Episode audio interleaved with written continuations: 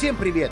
Это классный подкаст, и я его ведущий Роман Кирсанов. В нашем шоу мы беседуем на темы, которые актуальны и для преподавателей, и для учеников, и, конечно же, для их родителей. Тема этого выпуска – как занять свободное время ребенка с пользой. Сегодня мы беседуем с российской биатлонисткой, двукратной олимпийской чемпионкой, мамой троих детей Анной Багалей – Сегодня мы поговорим о том, чем занять свободное время ребенка, как сделать это с пользой, как понять его суперсилы и что делать, если при этом ты работающий родитель. Поехали! Анна, здравствуйте. Добрый день. Расскажите, чем занимаются ваши дети вне школьного времени? И если это кружки, чем вы руководствовались, когда выбирали их для ребенка? И обсуждали ли вы с ними эти кружки? Да, ну, знаете, у меня такая, скажем так, интересная история по поводу того, что ребятишки у меня двое маленьких э, совсем, в принципе, вот одной недавно исполнилось 4 года, второй два с половиной, то есть они, в принципе, еще у нас такой на, на домашнем обучении, не знаю, воспитании находятся, потому что, в принципе, мы походили в садик, и когда старшая дочь э, ходила в садик и приносила каждый месяц какую-то болячку после там трех-пяти дней в садике, то после этого мы все переболели в одну неделю мы переболели, допустим, простудой, в следующий, там, через месяц мы переболели ангиной, и, в принципе, мы посчитали, что за 5-6 месяцев мы, по-моему, в садик ходили, ну, в общей сложности там, месяц. Смысла в этом не увидели, потому что после каждого такого посещения а, мы болели, в принципе, всей семьей. Вот. И мы в прошлой зимой остановили этот опыт, э, ребенок у нас перестал ходить, то есть стали заниматься дома. То есть читать, рисовать, лепить, ну, то, что, в принципе, все, я думаю, что родители делают, ничего нового, такого сверхъестественного, какие-то там, я не знаю, акробатики или еще чего-то мы не занимаемся. Вот, то есть у нас, в принципе, домашнее такое обучение, домашнее воспитание и домашние а, все наши увлечения. Вот. Что касается старшего, у меня старший сын, ему сейчас 11 лет, и э, он ходил в садик, все, все в порядке, все нормально ходил в школу, но с сентября месяца мы его перевели тоже на семейный формат. Семейный формат и то, что сейчас мы видим по всей стране, дистанционно занимаются ребятишки, да, э, учатся школьники, то для нас это не новый формат, мы с сентября месяца привыкали. В принципе, сейчас мы достаточно привыкли, освоились, и он имеет место быть, при том, что многие говорят, нет общения. Да, безусловно, школьников нет, и у нас один на один с преподавателем, но у нас мы изначально пошли на то, чтобы наш ребенок один на один занимался с преподавателем, потому что были, ну, скажем так, была невнимательность, была неусидчивость, было а, западение, даже, наверное, знаете, такой в какой-то момент э, просто игнорирование каких-то там а, заданий от э, преподавателя в школе. Да, там последняя парта, 35 учеников в классе, ну, где-то может быть конфликтная ситуация. То есть мы решили, что нам так будет проще, э, понятнее, ну и, наверное, больше самое главное, что КПД обучения в этот момент мы видели больше. В принципе, так оно и есть. Он многие моменты потянул, в том числе там английский, когда преподаватель э, с тобой занимается один на один. Что касается увлечений, да, как любой ребенок, он, в принципе, тоже активный, тоже рисует. Ну, специально мы не ходим, не занимаемся. Что касается спортивной части, то э, так как он сын олимпийской чемпионки, но даже не из-за этого, вот, э, мы с детства начали активно, ну, просто ходить, гулять. Э, я думаю, что у ребя- ребята вообще, у многих родителей такие активные. Э, и вообще я вижу тенденцию, то, что многие дети очень гиперактивные и активные, и им нужно Э, скажем так, больше времени для того, чтобы их выгулить. И мы с детства начали ходить на лыжах. Вот, это было еще в Сибири, в Новосибирске. И приехав сюда в 2015 году, мы стали ездить в Одинцовский парк, кататься. Даже после детского сада я его забирала, и мы приезжали после школы иногда, первый, второй класс. Вот, вечернее время так как трасса освещена, мы ходили, гуляли. Многие неправильно понимают лыжные гонки, да, и хождение на лыжах. Нужно куда-то бежать все время. Это, наверное, опять же, пережитки школы э, советской, что нужно куда-то брать лыжи и быстро-быстро перемещаться. На самом деле э, на лыжах можно замечательно гулять, с семьей гулять, просто ходить, слушать птиц, э, и, скажем так, заниматься вообще вот этими прогулками в, то, в том режиме, когда семье удобно. Вот мы так начали с ним ходить, и сейчас он последние три года занимается в Одинцовской школе ЦСКА по лыжным гонкам, тоже вот при, рядом с парком Одинцовским как раз. Вот, это вот что касается таких увлечений. Другим другим чем-то он не увлекается, он так, скажем так, сам иногда нам устраивает концерты, поет, то есть это все в домашних условиях. Как вы думаете, как понять суперсилы своего ребенка? Как вы чувствуете? Или просто спросить у него, что он хочет? Ну, тут нужен вообще на самом деле симбиоз такой некий. Вот вы сказали, что поговорить, да, действительно поговорить, спросить, а может быть вместе что-то посмотреть, какое-то, я не знаю, какие-то соревнования зимой, да, по каналам спортивным. Может быть, что-то попробовать, я не знаю, сходить на коньках покататься зимой, к примеру, взять в прокате, там, я не знаю, лыжи, коньки, просто погулять, я не знаю, взять велосипед. А, потому что вот эти все активности, которые связаны именно с кардионагрузкой, то есть сердечной деятельностью, они развивают организм ребенка со всех сторон. И бег, плавание, лыжи – это те три вида спорта, которые действительно задействуют вообще все мышцы в организме ребенка. И тут нужно понимать, что если мы хотим здоровых детей, то тут нужно и сохранить их психологическое состояние, чтобы он на этом рос. То есть выплеск эмоций, вот в спорте, если говорить про спорт, да, а, выплеск эмоций, которые и энергии, наверное, можно сравнить с тем, что ребенок сходит в энергетический такой душ хороший. То есть он все плохое отдаст, и в принципе он придет умиротворенный. Я думаю, многие замечали, да, как после прогулок дети там лучше едят и крепче спят, и вообще в целом такие более, более сговорчивые, а, настроенные на какое-то развитие, да, мы можем там вместе там и какие-то задания сделать, которые уже требуют усидчивости. Вот. Что касается там, допустим, творческих каких-то вещей, то тут тоже очень важно а, понять, понаблюдать, может быть, порисовать, я не знаю, почитать какие-то книжки, может поговорить с ребенком вообще, ну, относительно того, чем бы он хотел заняться, что его, допустим, там удивило, может быть, может он в садике с кем-то разговаривал, потому что сейчас занимаются ранним развитием, хотя я не сторонник того, чтобы с раннего детства там прям а, назидать и заставлять, я все-таки больше такого а, мнения придерживаюсь, что мы должны помогать и направлять. И если ребенок ну, категорически против, ему что-то не нужно, не хочется, и он со слезами, ну зачем же этим заниматься? У меня был пример, когда я думала, что вот эм, сыну, как мальчику, было бы интересно, наверное, играть в футбол. Вот, и я его водила а, в 8 утра как раз-таки вот в школу спортивную, где был футбол, и где у них была команда, ну, в 8 утра. И он, конечно, его сложно было поднять. Приходили, занимались. После этого, конечно, он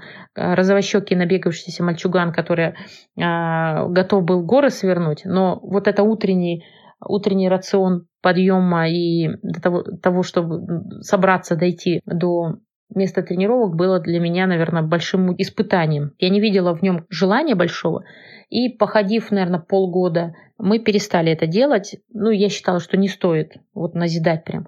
Но через 3-4 года у меня сын сам сказал, что мама, зря я закончил, мне так нравилось. Я говорю, ну, по тебе не было видно, что нравится. То есть мне казалось, что я его заставляю.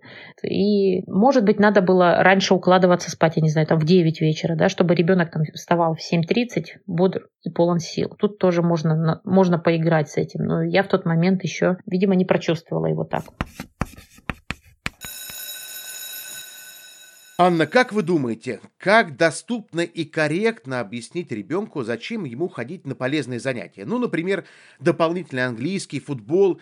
Ну, ведь дети не всегда понимают пользу от занятий здесь и сейчас. Ну, вот тот же английский. Он выстрелит через несколько лет. Ну, есть ли какой-то способ?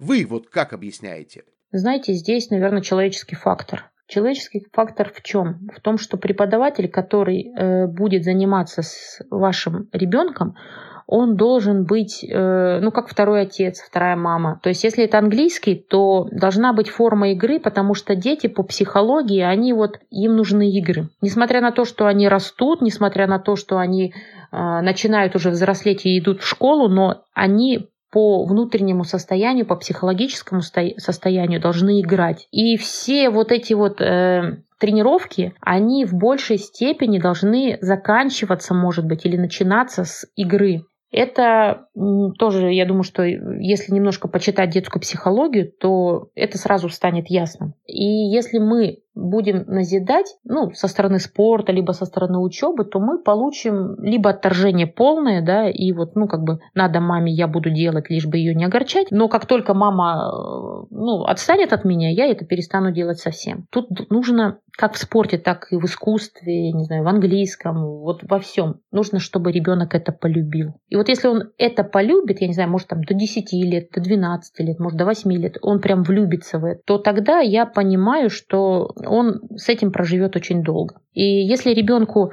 дать возможность в том числе выбирать, как вот мы перед этим с вами говорили, обсуждали, что мы за ним наблюдаем, нравится, не нравится. Но тут нужно понимать, что дети манипуляторы, они хитрые манипуляторы. Очень часто они будут что повкуснее, что э, поинтереснее, да. Многие, если они где-то там, ну, лень им или еще что-то, не хочется там делать. Так вот, если вы знаете своего ребенка и знаете, что он может вами манипулировать, попробуйте разобраться, в какой момент он манипулирует, э, почувствовать вот этот, попробовать его направить все-таки на тот, э, на тот путь истины, что называется. Потому что они быстро это очень э, садятся на плечи нам и едут дальше очень быстро. Вот. И тут надо вот прям внутренним таким ощущением почувствовать, что у него не то, что на уме, а что у него внутри, что может быть ему интересно, потенциал у него в чем.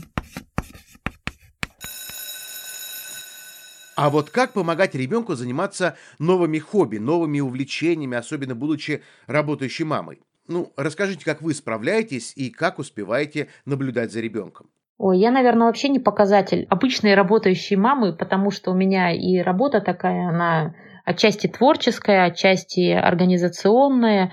То есть у нас большие турниры спортивные детские по биатлону, Кубок Анны Багалийский мир. И последние 8 лет я этим занимаюсь совместно с партнерами. Ну, тут, вот, что касается как бы моей занятости, то тут тоже очень сложно и время находить на это, да, и в принципе сейчас вот, вот этот вот вот эта ситуация нестандартная, да, вот эта пандемия, которая, ну, накрыла всех нас, она нам позволяет, наверное, почувствовать ребенка, почувствовать, чем он увлекся бы, и мы с ним проводим времени гораздо больше. И тут вот мой опыт совершенно не показателен э, в том плане, что я была профессиональным спортсменом, и первый год, конечно, ребенок был ну, практически со мной до момента отбора в национальную команду. Это 10 с половиной месяцев я была с ним, кормила его, а дальше дальше поехала уже выступать, надо было отбираться. Единого рецепта ни для кого нет. И тут, ну, ну на самом деле, главное желание. Главное желание а, сделать лучше, и все будет идти все равно от внутренних ощущений. Анна, а вот расскажите, так как мы с вами говорили про активности, у вас их много, как вам удается соблюдать баланс между тем, чтобы не забивать э, время ребенка, лишь бы он был чем-то занят, и чтобы у него было э, время, не было времени совсем для безделья? И есть ли у вас какие-то совместные ритуалы, когда вы занимаетесь общими видами спорта, общей деятельностью какой-то? Ну да, мы стараемся гулять вот на прогулках, то есть это происходит и общение, и если лето мы катаемся на велосипеде, катаемся на велосипеде с креслом, то есть куда-то можно попутешествовать, открывать что-то новое. Ну, очень здорово, конечно, отпуск помогает. В принципе, у меня старший научился плавать, это все происходило, знаете, вот как, ну, едешь на велосипеде, о, озеро, давайте искупнемся, ну, давайте. И вот он в какой-то момент поплыл. Для меня это тоже было, знаете, ну, таким большим совершением, таким определенным шагом ребенка. Да. Активности можно найти всегда в какое-то определенное время. Допустим, зима – это самки, это лыжи, опять же. Вот, снежки можно, если есть возможность вот, э, выйти погулять, когда падает снег, когда он такой липкий. Я сама вижу, что многие родители выходят, вместе лепят и города, и снежных баб, и прям, ну, замечательно. Просто в Одинцовском парке это очень такое, знаете, как бы место такое скопление и горожан, и, в принципе, в Подмосковье, а, и сюда же приезжают москвичи. Парк очень востребован, и там очень много детей и много родителей активных в том числе, поэтому, в принципе, вот эти вот э, такие вещи интересно, знаете, после снегопада прийти и увидеть много там вот этих вот снежных баб, городков построенных, и прям можно там и поиграть, и, ну, то есть попутешествовать, есть какие-то места. То есть больше времени мы все-таки гуляем Да, если есть возможность, если есть возможность куда-то выбраться, мы иногда выезжаем на 2-3 дня прям куда-то просто прокатиться, что-то открыть новое. То есть таких вот э, наверное, хобби активности, э, то есть, чтобы не забивать особо, знаете, надо читать с ними побольше, чтобы у детей, в принципе, ну, мне, наверное, повезло, что ребята, дети у меня тянутся, э, мои дети тянутся к книгам. Вот, книг у нас много, и вот Бывает еще, знаете, как вот э, напишут список литературы на лето, покупаешь его там или берешь где-то у друзей, может, я не знаю, в библиотеке, кто у всех разные источники, но вот, а вот он не идет ну, произведение не идет. Вот так у нас было с Томом Сойером, по-моему, два года назад. Ну, никак. А в этом году он сам сказал, я взял книжку, что-то мне понравилось, я тут начал читать. А начал читать почему? Потому что в прошлом году я закачала, а, купила аудиоформат, и он немножко его послушал. Ну, не, не полностью произведение, но послушал. И вот ему захотелось почитать. То есть так, такие вот разные тоже форматы современные, они позволяют ребенку, наверное, как-то расширить свой кругозор. Вот. Что касается еще домашних таких увлечений, хобби, ну, мы рисуем. Вот. Причем рисовать сейчас можно и пальчиками, да, можно и в ванной рисовать, когда они купаются. Мы э, разные краски используем, то есть и холст у нас, э, можно мелками рисовать на улице. Что скажем так, ваша душа пожелает, то можно сейчас, в принципе, делать. Вот. Еще мы любим там, качаться на качельках, у нас даже тоже и у дома есть. И прям дети на качелях может, могут качаться, мне кажется, часами. Иногда, если включить детские песенки, как это у нас бывает, то, в принципе, у нас вот такой такое длинное увлечение получается. И прогулка, и прослушивание детских песенок, и тут же мы качаемся. Вот. Ну, сейчас вот последние э, дни играли таким маленьким мячиком. Э, ну, пытались, скажем так, пинать учиться младшей мне дочери, а со старшим-то все, он у меня, если мы с ним до этого, даже вот в сентябре месяце прошлого года, когда школа началась активно, мы с ним выходили на зарядку, вот он готов бегать утром, готов делать какие-то силовые упражнения, там, отжимания, приседания и прочее, ради того, что мы с ним 10-15 минут погоняем мяч на полянке. То есть тут тоже, понимаете, почувствовать ребенка, с ним можно и поговорить, и его как-то убедить, и чем-то еще, ну, завлечь, ну, нагрузить, опять же, упражнениями, чтобы он физически развивался, ну, а потом вот для сброса энергии поиграть в футбол, либо хоккей, такой, знаете, с мячом. Ну, вот, наверное, так, если вкратце, так сейчас им нравится там какие-то даже вещи помогать я не знаю, готовить, какие-то там э, оладушки вот стояли тут на днях, смотрели, как мы печем оладушки, вот. В, в условиях пандемии начали дома печь хлеб. То есть много-много, знаете, вот э, того объединяющего, которое, э, которое в принципе вот в этой самоизоляции оно появилось. Появились совместные походы в баню с младшими дочерьми, и мы им ставим тазики, они в них играют игрушками не на самом верху сидят, но чуть пониже, но тоже уже розовощеки. И с одной стороны поиграть в игрушки, с другой стороны выйти на улицу, поморозить нозик. Вот. Но это было со снегом когда. То есть и закаливание, и игра, и общение опять же идет. Поэтому попробуйте найти те хобби, которые вас будут объединять. И, не знаю, такие же построения городков Лего. Такие же, я не знаю, там а, увлечения, когда вы ставите ребенку просто такие сейчас есть домики, такие из ткани, да, и э, кто-то готовит вам, ну так, э, скажем так, чай или тоже пиццу, завтрак. А что бы вы посоветовали работающим родителям? Все-таки перебором подбирать эти хобби? Или есть какие-то шансы у работающего родителя угадать увлечение своего ребенка? У них есть целый вечер. Если это обычный, э, обычная работа, да, там до 5 до 6 вечера, то у них есть целый вечер. Ну, там понятно, что 2-3 часа, но эти 2-3 часа можно поговорить с ребенком, погулять с ним, перед сном, опять же, почитать книгу, задать волнующие вопросы. И работа, она забирает много, много сил, много энергии, но если мы наведем мосты, научимся понимать и и, наверное, чувствовать, слышать своего ребенка, то нам это позволит в дальнейшем, ну, как минимум, быть на одной волне с ним. Поэтому посоветую все-таки найти те точки соприкосновения, роста, которые будут именно ваши. Единого рецепта нет. И тут это хорошо или плохо, так есть. Вам могут э, продать книжки, там, навести мосты с ребенком или еще что-то. Но все они сводятся к тому, что вы должны друг друга слышать. Слышать выслушать, э, уважать мнение. Ну, это, это такие тоже, опять же, прописные истины. Вот. Попробовать быть быть с ним на одной волне, наверное. У меня вот такое вот пожелание. И все-таки двигаться, потому что через движение, любое движение, которое вы будете делать совместно, оно вас объединит. Будь то прогулки, будь то, я не знаю, там, походы в бассейн, не знаю, за грибами в лес, э, на горке покататься на ватрушке или научиться кататься на горных лыжах. Те открытия, которые вы совершите вместе, пусть это будет день открытий, например, каждую субботу, не знаю, там до обеда, да, либо после обеда. То есть что-то такое, которое вас объединит, может быть, это будет раз в неделю, может, это будет раз в месяц.